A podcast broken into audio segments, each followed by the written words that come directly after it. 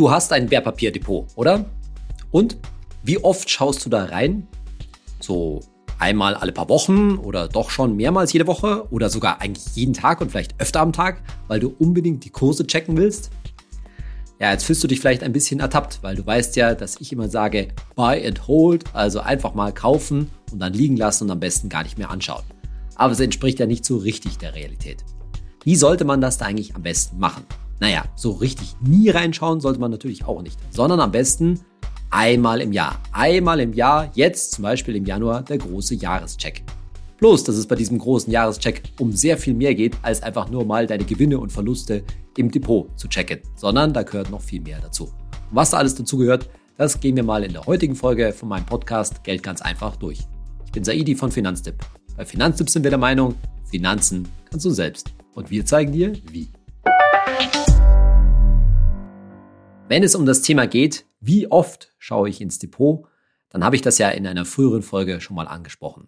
Mir ist völlig klar, dass viele von uns dazu tendieren, am Depot rumzuschrauben. Also gerne mal da reinzuschauen und vielleicht den einen oder anderen ETF mal höher zu gewichten oder auch niedriger zu gewichten, mal das reinzunehmen, Einzelaktien dazu zu tun und so weiter.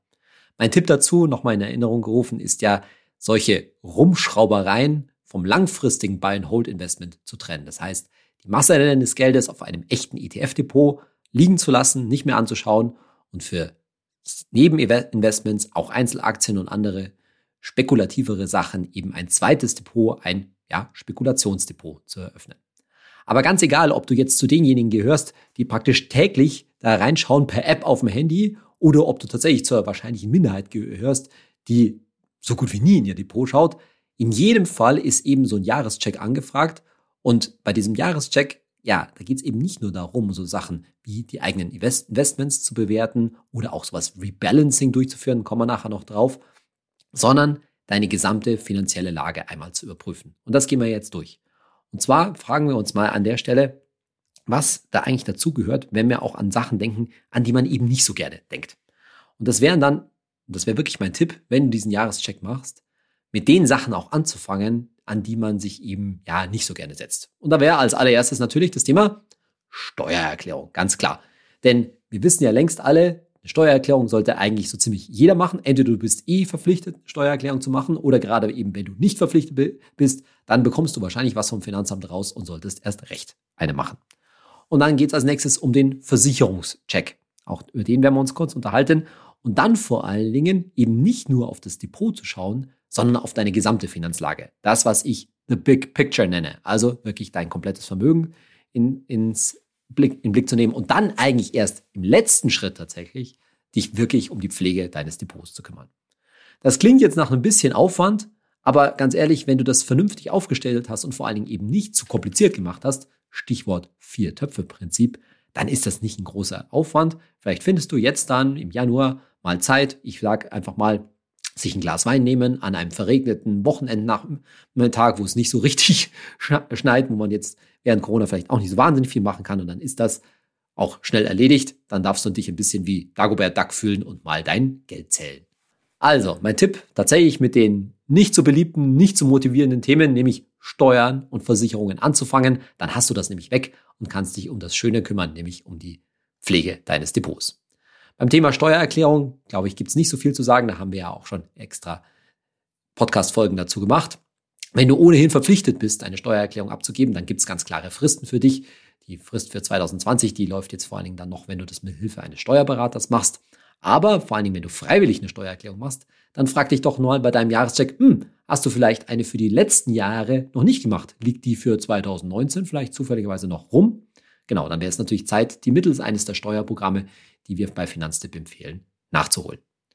So, was ist beim Thema Versicherung zu sagen? Ja, das ist immer so ganz beliebtes Thema, über das man sich nicht so gern kümmert, aber es ist halt wichtig. Einmal im Jahr solltest du dich hinsetzen und dich fragen, passen meine Versicherungen eigentlich noch zu meiner Lebenssituation? Das ist jetzt nicht so wahnsinnig kompliziert. Ich mache mal nur ein paar Beispiele. Sagen wir mal zum Beispiel, du bist vielleicht mit deinen deinem Partner oder deiner Partnerin zusammengezogen und dann kann man sich fragen, braucht ihr eigentlich noch zwei Haftpflichtversicherungen oder reicht da nicht jetzt mittlerweile eine gemeinsame für euch, für euch zusammen?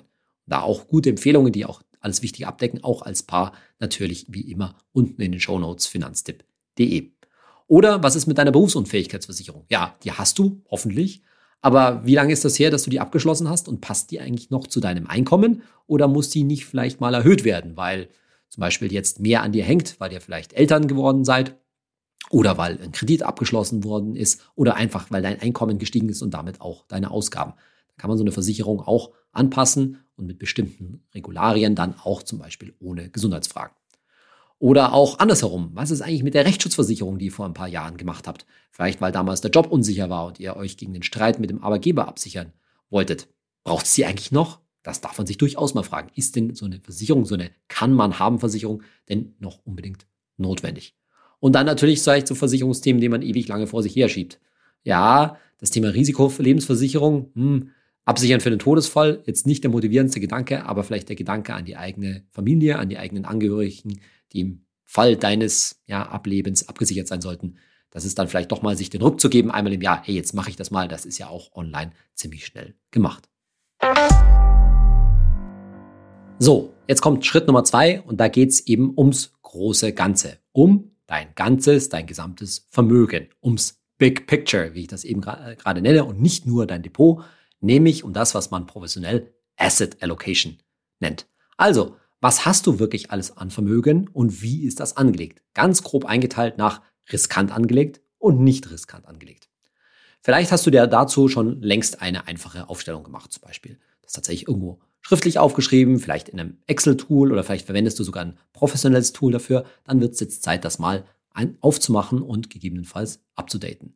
Und übrigens, in so einer Aufstellung, da gehört wirklich aber auch so ziemlich alles mit rein. Ja, okay, nicht jede kleine Sparbörse, aber schon wirklich jeden Topf, den du mal aufgemacht hast, auch Töpfe für Kinder und so Nebentöpfe wie vielleicht vermögenswirksame Leistungen zum Beispiel oder eine betriebliche Altersvorsorge und insbesondere solltest du dir da auch einen ganz großen Posten, den viele Leute außen vor lassen, vergegenwärtigen, nämlich wenn du eine eigene Immobilie hast. Denn in so eine Vermögensaufstellung gehört definitiv der geschätzte ungefähre Wert von so einer Immobilie rein, als auch auf der anderen Seite, weil du ja wahrscheinlich eine Finanzierung aufgenommen hast, der Restschuld auf deinem Kredit. Und das Ganze nennt sich dann tatsächlich eine private Vermögensbilanz. Bei Bilanz denkst du jetzt wahrscheinlich an Betriebswirtschaft und ähnliche Sachen. Und ja, so ähnlich ist das auch gedacht. Ne, sozusagen auf der einen Seite stehen deine ganzen Vermögenswerte, was du auf der Habenseite hast. Also durchaus, wenn da signifikant was rumliegt, was auf dem Girokonto und natürlich auf dem Tagesgeld ist, dann eben dein Depot und vielleicht liegt ja irgendwo Geld auf einer Kreditkarte noch rum. Ein Bausparvertrag, vermögenswirksame Leistungen haben wir schon angesprochen, irgendwelche Altersvorsorgen, alter Riester, der da noch ist, eine stillgelegte alte Lebensversicherung äh, zum Beispiel. Dann eben auch größere Vermögensgegenstände wie jetzt eine Immobilie oder vielleicht hast du Gold, irgendwo sowas. Natürlich Krypto, was ist in Wallets drin und so weiter.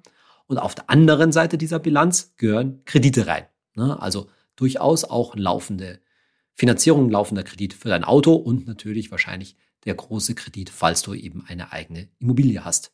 Und dann macht man einen Strich drunter und schaut mal, was man so an Netto auf der Habenseite sozusagen hat.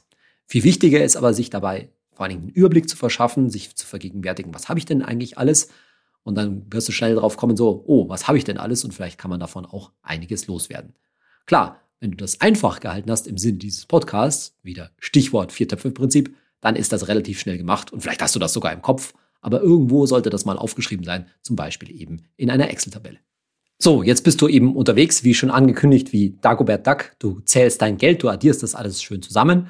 Und vor allen Dingen bei den Geldanlagen kommt es jetzt eben darauf an, das mal ganz grob einzuteilen eben in riskante und sichere Anlagen. Was ist damit gemeint? Naja, sichere Anlagen ist natürlich alles das, wo praktisch keine Verluste oder keine nennenswerten Verluste entstehen können. Das ist natürlich zum Beispiel dein Girokonto, Tagesgeld, Festgeld, ein Bausparer und so weiter. Aber auch die meisten Versicherungen, zum Beispiel die allermeisten Riester-Rentenversicherungen, selbst wenn da ein Fondsanteil drin ist. Der Fondsanteil ist in aller Regel nicht so hoch. Das meiste Geld ist meistens sehr sicher beim Versicherer angelegt. Das kannst du jetzt der Einfachheit halber in den sicheren Anlageteil zählen. Was anderes wäre tatsächlich jetzt eine fondgebundene Versicherung, wo keine Garantiewerte drin sind. Also wo tatsächlich das ganze Geld in der Versicherung direkt zum Beispiel in Aktienfonds liegt, die würde man zu den riskanten Anlagen zählen. Ebenso natürlich wie dein Depot, also mit den Aktien-ETFs. Natürlich ganz klar, alles, was in Kryptowährungen steckt oder in Einzeltiteln, das gehört alles in den riskanten Anteil. Und worum geht's dann? Naja, einfach mal das Verhältnis zu ermitteln. Wie steht das denn eigentlich? Hast du jetzt zum Beispiel 50 Prozent sicher angelegt und 50 Prozent in riskanten Anlagen?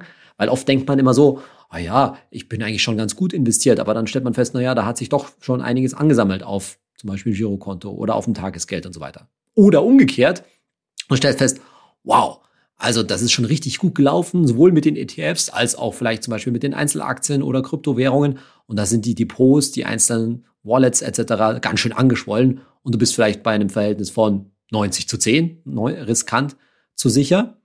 Und jetzt stellt sich die Frage, hm, passt das eigentlich noch? Und jetzt geht's um den vielleicht wichtigsten Anteil, äh, wichtigsten Schritt in diesem ganzen großen Jahrescheck, nämlich um diese Asset Allocation, um diese Verteilung zwischen riskant und sicher. Und da stellt sich natürlich zunächst mal die Frage, hast du dir ursprünglich eigentlich mal ein Ziel gesetzt? Hast du ursprünglich entschieden, hey, ich möchte zum Beispiel 80-20 fahren, 80% riskant, 20% sicher oder 70-30 oder 50-50, wie auch immer. Und passt das jetzt eigentlich noch so die Verteilung, wie es heute ist? Und wie gesagt, da gehört alles rein, nicht nur Tagesgeld und ETF-Depot, sondern auch sowas Langweiliges wie ein Bausparer und andere Sachen, die irgendwo noch rumliegen. Also, deswegen rede ich immer vom Big Picture, dem Blick auf das große Ganze, die Gesamtverteilung, sich da natürlich anzuschauen. So, das heißt aber jetzt nicht, dass wenn du ursprünglich mal einen Plan hattest, zum Beispiel du möchtest, wolltest mal 70-30 fahren, 70 Prozent riskant, Aktien und ähnliches, ETFs zu 30 Prozent sicher, dass das jetzt unbedingt wieder so sein muss. Ne? Also sagen wir mal, du wolltest ursprünglich oder hattest ursprünglich mal 70-30 gemacht, ne? dann ordentlich auch Rücklagen auf dem Tagesgeld gehabt und jetzt haben sich eben Aktien etc. super entwickelt und jetzt bist du eigentlich eher bei 85-15 zum Beispiel. Jetzt kommt dieses Thema Rebalancing rein. Jetzt würde man ursprünglich eigentlich sagen, ja, okay, dann solltest du mal Gewinne mitnehmen, also ein Teil, zum Beispiel ETF-Anteile oder Kryptowährungen oder was auch immer du hast, verkaufen. 15 Prozent, nämlich 15 Prozentpunkte, um dann wieder auf von 85 Prozent riskant auf 70 Prozent riskant runterzukommen und entsprechend auf dem Tagesgeld aufzufüllen. Die Frage ist aber, dieser ursprüngliche Plan mit dem 70-30, passt der eigentlich noch zu deiner Situation? Und das sollte eben auch Teil dieses Jahreschecks sein, dass du dich fragst, das Risiko, das du ursprünglich mal eingegangen bist, passt das eigentlich noch dazu? Zum einen zu deiner Lebenssituation, also sprich zu der Risikotragfähigkeit, wie man das nennt. Anders gefragt, brauchst du vielleicht einfach Geld in Zukunft? Und zwar flüssiges Geld, das eben nicht jetzt riskant in ETFs zum Beispiel stecken sollte, weil da entstehen ja entsprechende Verlustrisiken, sondern hm, ja, hat sich halt gezeigt, da ist halt doch eine größere Investition vielleicht für ein neues Auto in nächster Zeit fällig oder für eine, ja, was weiß ich, Photovoltaikanlage zum Beispiel auf deinem eigenen Dach oder ähnliches. Und da wirst du demnächst eben Geld brauchen und das sollte eben dann aus dem sicheren Anteil auf dem Tagesgeld kommen, weshalb man dann vielleicht den riskanten Anteil runternehmen muss. Oder aber komplett umgekehrt. Du machst diese große Aufstellung und denkst dann, ich habe gar nicht so viel auf dem Tagesgeld. Aber dann zählst du deinen alten Bausparer noch rein, dann zählst du den alten Riester, der noch rumliegt, rein, die alte betriebliche Altersvorsorge, die da noch rumliegt und stellst fest, oh, naja, eigentlich der sichere Anteil ist bei mir eher 50 Prozent und in Anführungszeichen nur 50 Prozent sind in ETFs zum Beispiel angelegt. Und dann kannst du dir, äh, kannst du dich fragen, naja, also eigentlich weiß ich ja mittlerweile doch gut Bescheid über das Investieren, vielleicht dank der Edis Podcast. Vielleicht denkst du dir so, oh ja, ich habe ja viel Zeit das Thema Immobilie, also Eigenkapital für eine Immobilie, ist für mich eben kein so ein großes Thema. Was soll das eigentlich, 50 Prozent in riskanten Anlagen zu haben? So viel Geld brauchst du einfach nicht sicher auf der Seite. Und das wäre dann zum Beispiel eine, eine, eine Gelegenheit zu sagen, nee, ich möchte vielleicht auf statt 50-50 auf 70-30 rauf, in Anführungszeichen, oder sogar auf 80-20. Also dann wäre es die Zeit, ordentlich mal Geld von den sicheren Anlagen, vom Tagesgeld oder auch einem Bausparer etc. Ja, runterzuholen, aus, sich auszahlen zu lassen, zu kündigen, wie auch, wie auch immer, und entsprechend auf dem Depot nachzulegen. Und übrigens, nachzulegen, völlig timing-unabhängig. Das weißt du jetzt auch schon über das passive Investieren, dass du darüber sozusagen dir über das Timing keine großen Gedanken machen solltest, dich jetzt nicht groß fragen solltest, steht der Markt jetzt irgendwie zu hoch oder zu, zu weit unten. Langfristig macht das eh nicht so viel aus und vor allen Dingen kannst du es eh nicht vorhersagen. Eine einfache Möglichkeit übrigens, so ein, ja, das nennt sich, ist eben ein Teil eines Rebalancing, also deine Asset Allocation zu verändern, zum Beispiel eben mehr in riskante Anlagen zu gehen, wäre es insbesondere deinen ETF-Sparplan aufzustocken und zwar ordentlich aufzustocken. Den kann man ja anstatt, anstatt von vielleicht zum Beispiel monatlich 400 Euro zeitweise auch mal auf 1000 oder sogar 2000 Euro im Monat aufstocken, um eben relativ zügig da mehr ins Depot rein, reinzuschieben. Dafür kann man ja auch zum Beispiel, wenn du das noch hast, einen Dauerauftrag auf dem Tagesgeldkonto mal sein lassen, also ein, äh, einzustellen. Aber insbesondere, wenn du schon ja auf etwas mehr Vermögen sitzt, etwas größere Anlagen hast, dann wird wahrscheinlich kein Weg dran vorbeiführen, mal doch einmal Käufe zu tätigen, also das nicht über den Sparplan zu machen, weil das einfach schlichtweg zu lang dauert, sondern dann muss halt mal jetzt, ich sag jetzt was, der alte Bausparer, der eigentlich überhaupt keinen Sinn mal tatsächlich gekündigt werden und der vierstellige Betrag, der da drauf liegt, einfach mal als Einmallage rein in den ETF. Ich will an der Stelle noch zwei Punkte ansprechen, die bei dieser Entscheidung, wie viel du riskant anlegst und wie viel du sicher lässt, eine Rolle spielen können. Zum einen, vielleicht denkst du dir, naja, okay, also ich habe da Notgroschen liegen, das ist natürlich unverzichtbar, irgendwie Größenordnung zwei, drei netto Monatsgelder, irgendwie vielleicht 5000 Euro zum Beispiel. Aber ansonsten stehen bei dir jetzt keine größeren Anschaffungen wie ein Auto oder sowas an. Also so richtig viel weißt du jetzt nicht, warum da noch was auf dem Tagesgeld rumliegen soll. Aber da gibt es vielleicht gewisse Unsicherheiten bei der Jobsituation. Zum Beispiel, weil vielleicht du eine kleine Auszeit nehmen willst, weil du demnächst den Job wechseln willst. Und da muss man ja ein bisschen was überbrücken können. Oder auch, vielleicht steht ja das Thema Familienplanung an. Und da könnte sich an der Jobsituation entweder bei dir oder deinem Partner oder deiner Partnerin ja etwas ändern. Und da muss man vielleicht auch mal zeitweise überbrücken, weil Elterngeld ist dann vielleicht nicht so viel oder sowas in die Richtung. Also das kann man bedenken. Und dann gibt's noch eine, so eine typische Frage, die ich auch auf YouTube öfter kriege und auch in anderen Kanälen. Wenn du jetzt eine eigene Immobilie hast, da ist der Kredit am Laufen, was ist denn mit dem Thema Sondertilgung? Ja, ganz üblich ist es natürlich, dass in so einer Standardfinanzierung fünf Prozent jährliche Sondertilgung eingebaut sind. Dann kann man sich natürlich schon fragen, hm, von dem Geld, was du jetzt noch flüssig hast, okay, da sollten irgendwie Rückhalt, Rücklagen für Instandhaltung sein, aber ja, sollte ich jetzt Kredit tilgen bei irgendwie, sagen wir mal, ein 1,5, vielleicht zwei Prozent Zinsen? Oder sollte ich das Geld nicht lieber ins ETF-Depot investieren? Das ist ein größeres Thema. Dazu könnte man fast eine eigene Podcast-Folge mal machen, aber nur mal so kurz. Dir muss klar sein, das ist auch eine Entscheidung über riskante versus sichere Geldanlage. Denn die Sondertilgung ist natürlich sichere Geldanlage. Mit auch übrigens einer sicheren Rendite in Höhe des Zinses, den du zahlst. Also sagen wir mal, du hast eine Finanzierung mit 1,5% effektiven Zins und du tilgst jetzt da, sagen wir mal, 5000 Euro, anstatt diese 5000 Euro in den ETF zu schieben, naja, dann machst du damit, musst du darauf natürlich auf diese 5000 Euro keine Zinsen mehr zahlen und hast eine effektive, sichere Rendite von 1,5% im Jahr. So, da führt erstmal kein Weg dran vorbei. Und deshalb kann man das auch nicht direkt vergleichen mit dem ETF, wo die Rendite natürlich zumindest kurzfristig unsicher ist. Im Zweifelsfall sagt das Lehrbuch immer, Schulden drücken ein, Schulden belasten ein. Und deswegen ist eine Sondertilgung immer eine gute Idee, eben gerade aufgrund ja, der sicheren Rendite. Und das ist immer das, wozu man eher raten würde. Was anderes ist es vielleicht, wenn du die ganze Finanzierung für die Immobilie eh mit links stemmst. Wenn die Rate einfach so überhaupt gar kein großes Problem darstellt, weil ihr einfach zum Beispiel nicht so viel Kredit aufgenommen habt, dann kann man sich schon überlegen, muss jetzt wirklich die Sondertilgung immer voll ausgeschöpft werden? Insbesondere dann, wenn du eh schon weißt, dass du locker in ein paar Jahren oder in absehbarer Zeit fertig wirst und es keine Gefahr, Gefahr besteht, dass sich deine Kredit, deine Finanzierung noch bis weit zum Beispiel zur Rente hinzieht. Dann kann man auch pragmatisch sagen, ja, ich habe hier was von der Steuererklärung zurückbekommen oder vielleicht noch einen Jahresbonus bekommen. Da liegt jetzt einfach Geld rum. Das könnte man zum Beispiel pragmatisch auch aufteilen, zu sagen, 50 hm, Prozent haue ich in Sondertilgung und 55 Prozent investiere ich einmalig in den ETF. So, wenn jetzt in diesem zweiten Schritt deine Entscheidungen über deine Asset Allocation, also über die Verteilung deines Vermögens auf riskante und sichere Anlagen gefallen ist, dann darfst du dich jetzt auch etwas genauer deinem Depot widmen, nachdem du jetzt entschieden hast, wie viel da grundsätzlich in der Größenordnung drauf liegen soll. Übrigens brauchst du dabei auch immer nicht zu genau sein. Also wenn ich vorhin von Aufteilungen wie 70 zu 30 oder 80 zu 20 geredet habe, naja, wenn das jetzt bei 82 zu 18 ist, dann muss man auch nicht unbedingt einschreiten, denn die Kursentwicklung am nächsten Tag mehr oder weniger, die kann dieses Verhältnis ja schon wieder maßgeblich beeinflussen. Also auch da bitte in größten Regionen sehen und immer schauen, dass die Verhältnisse halt ungefähr stimmen, denn das ist natürlich auch bei deinem Jahrescheck immer nur eine Momentaufnahme. Wenn du jetzt in dein Depot reinschaust, dann kannst du dich als nächstes fragen, wie eben deine einzelnen Anlagen zueinander im vernünftigen Verhältnis stehen. Sofern du nur einen ETF hast, gibt es da nicht viel zu tun. Wenn du jetzt das Geld auf mehrere ETFs verteilt hast, hast du dir vielleicht ursprünglich mal einen Plan gemacht, wie da das Verhältnis sein soll. Klassisches Beispiel wäre da das berühmte 70 zu 30 Portfolio, also 70 Prozent in einen weltweiten Index wie den MSCI World zu schieben und 30 Prozent in Emerging Markets, in Schwellenländer, in einen Schwellenländerindex zu investieren. Und vielleicht willst du dieses Verhältnis ja auch wieder herstellen. Seitenbemerkung, wir haben bei Finanztipp gerade ausgerechnet, so wahnsinnig wichtig ist das nicht ein riesen Renditeunterschied. Macht das jetzt nicht, ob man da jetzt einmal im Jahr rebalanced oder nicht. So, und dann, was guckst du als nächstes an?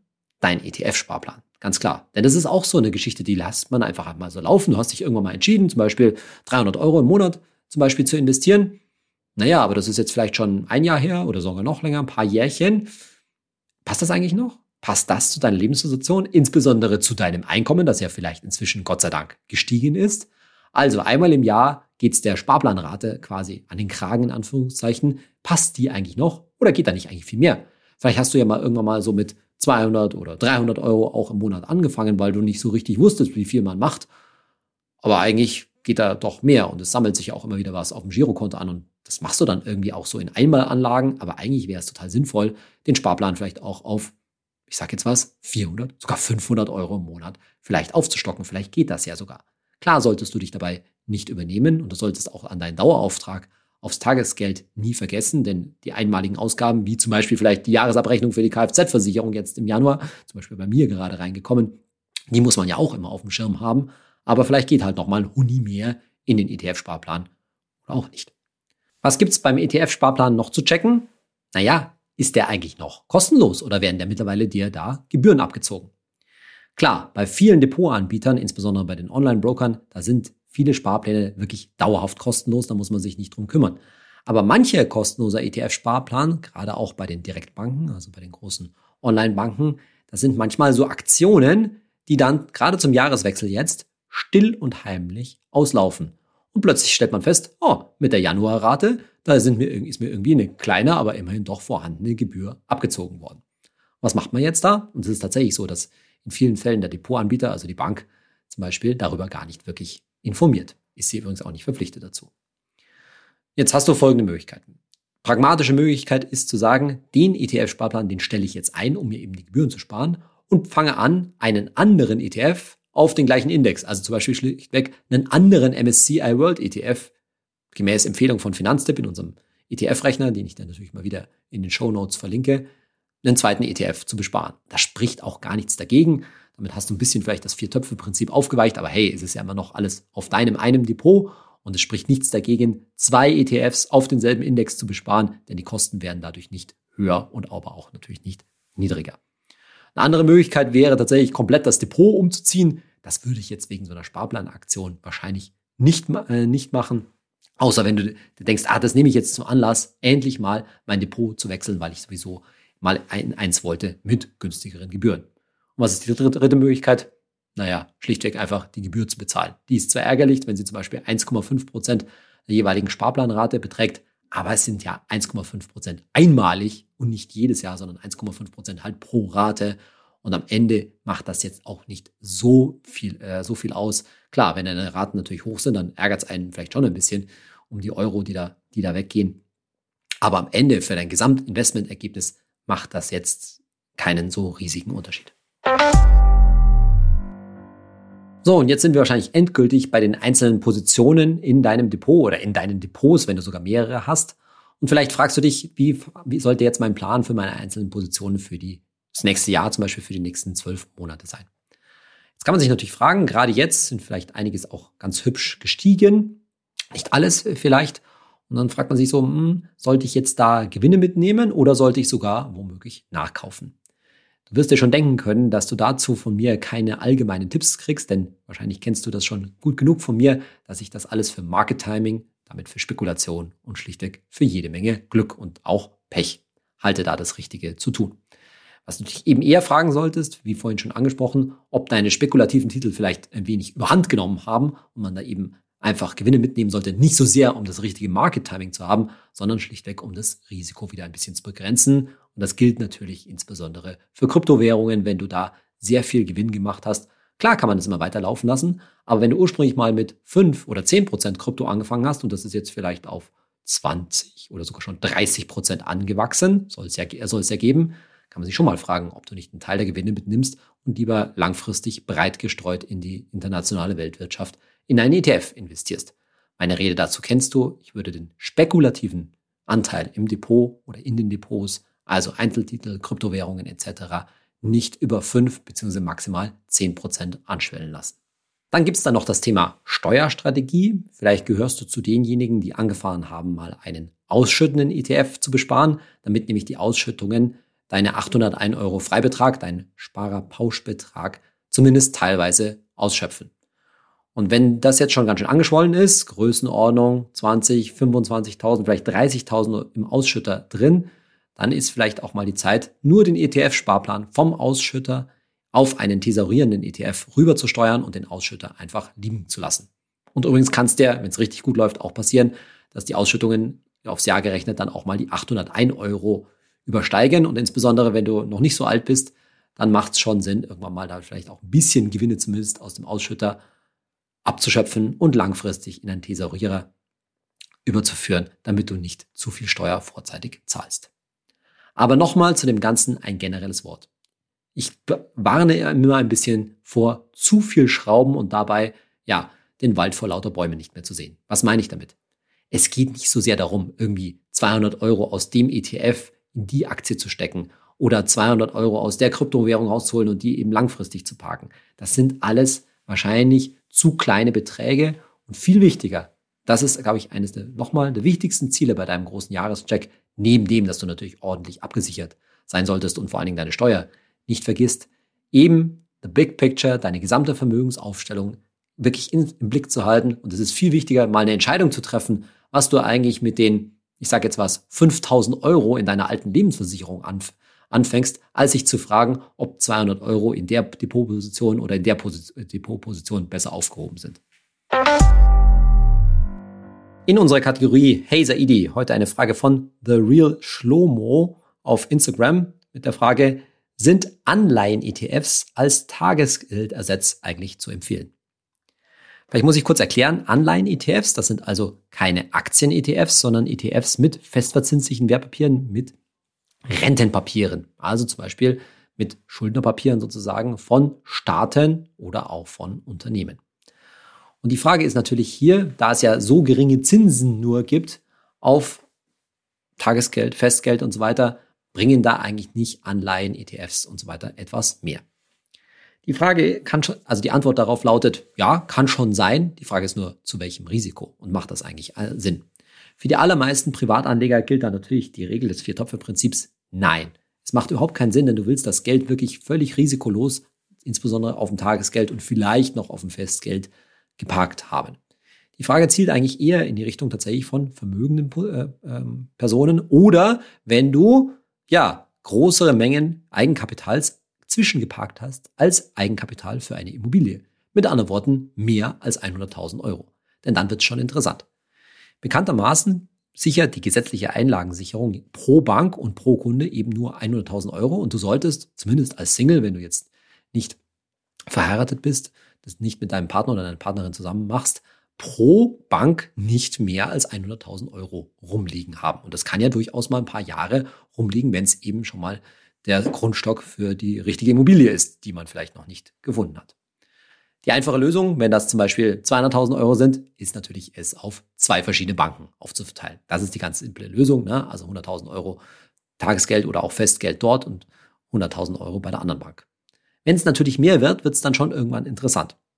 Da wird es dann schwierig, innerhalb dieser gesetzlichen Einlagensicherung zu bleiben, vor allem wenn man keine Lust hat, das irgendwie vielleicht auf fünf Banken aufzuteilen. Äh, Und dann kommen tatsächlich, so wie das übrigens Robo-Advisors auch machen, solche Anleihen-ETFs schon zum Einsatz. Und da gilt es jetzt eben sehr niedrige Risiken einzugehen, weil es geht nicht darum, groß Kohle zu machen. Du wirst die Inflation damit vor allen Dingen im Moment eh nicht ansatzweise schlagen, sondern es geht nur darum, das Geld sicher zu parken. Und dann nimmt man eben ja, Anleihen-ETFs von sehr hoher Bonität und auch sogenannte Kurzläufer. Das heißt, wo also die Restlaufzeit der jeweiligen Anleihen nicht mehr hoch ist, weil damit hast du dann dich gut abgesichert gegen das Zinsänderungsrisiko. Das also, und das ist ja nicht ganz von Hand zu weisen, das Risiko, dass nämlich in nächster Zeit dann doch die Zinswende kommt, dass irgendwie die Zinsen mal wirklich wieder steigen und dann ältere Anleihen in deinem ETF Kursverluste erleiden. Und dagegen möchtest du dich absichern.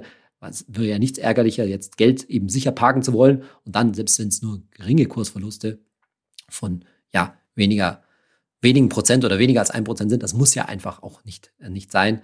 Und da kann man dann eben schon mit solchen sehr sicheren Anleihen-ETFs sich absichern. Aber ich behaupte jetzt mal, der Anteil der Zuhörer hier an diesem Podcast, für den das relevant ist, der wird sich doch relativ in geringen also wird sehr, wird sehr begrenzt sein. Ich glaube, dass den meisten der Tipp mit, hey, du hast da mal Eigenkapital für eine Immobilie zwischengeparkt, verteil das doch mal auf zwei, vielleicht drei Banken. Das ist schon völlig ausreichend. Wenn du also jetzt vorbildlich deinen Jahrescheck machst und dir die Mühe machst, das alles fein säuberlich in zum Beispiel ein Excel einzutragen, dann stößt du vielleicht beim Durchblättern ja deiner alten Ordner, weil die Unterlagen von damals sind natürlich noch nicht alle digitalisiert, auf so ein paar Töpfe, die man so ein bisschen zur Seite geschoben hat. Da liegen irgendwie vielleicht noch 1000 Euro bei irgendeiner Bank rum und dann gibt es da noch eine alte Rentenversicherung, die sich nicht so richtig gekümmert worden ist und da ist noch eine Kreditkarte, die man kaum benutzt. Oh, ist die ganze Sache ein bisschen komplexer bei dir als nur eben ganz einfache vier Töpfe. Stellt sich doch die Frage, kann man da nicht eigentlich was weglassen? In meiner nächsten Podcast-Folge wollen wir uns genau über dieses Weglassen mal unterhalten. Nämlich über das Thema, was ich nenne Simplify Your Money. Weniger ist manchmal mehr. Wie viel kann, wie kannst du eigentlich dein Geld vereinfachen? Freue dich also schon mal auf diese nächste Podcast-Folge und ich hoffe, du bist im neuen Jahr gesund angekommen. freue mich, wenn du beim nächsten Mal wieder mit dabei, dabei bist. Tschüss.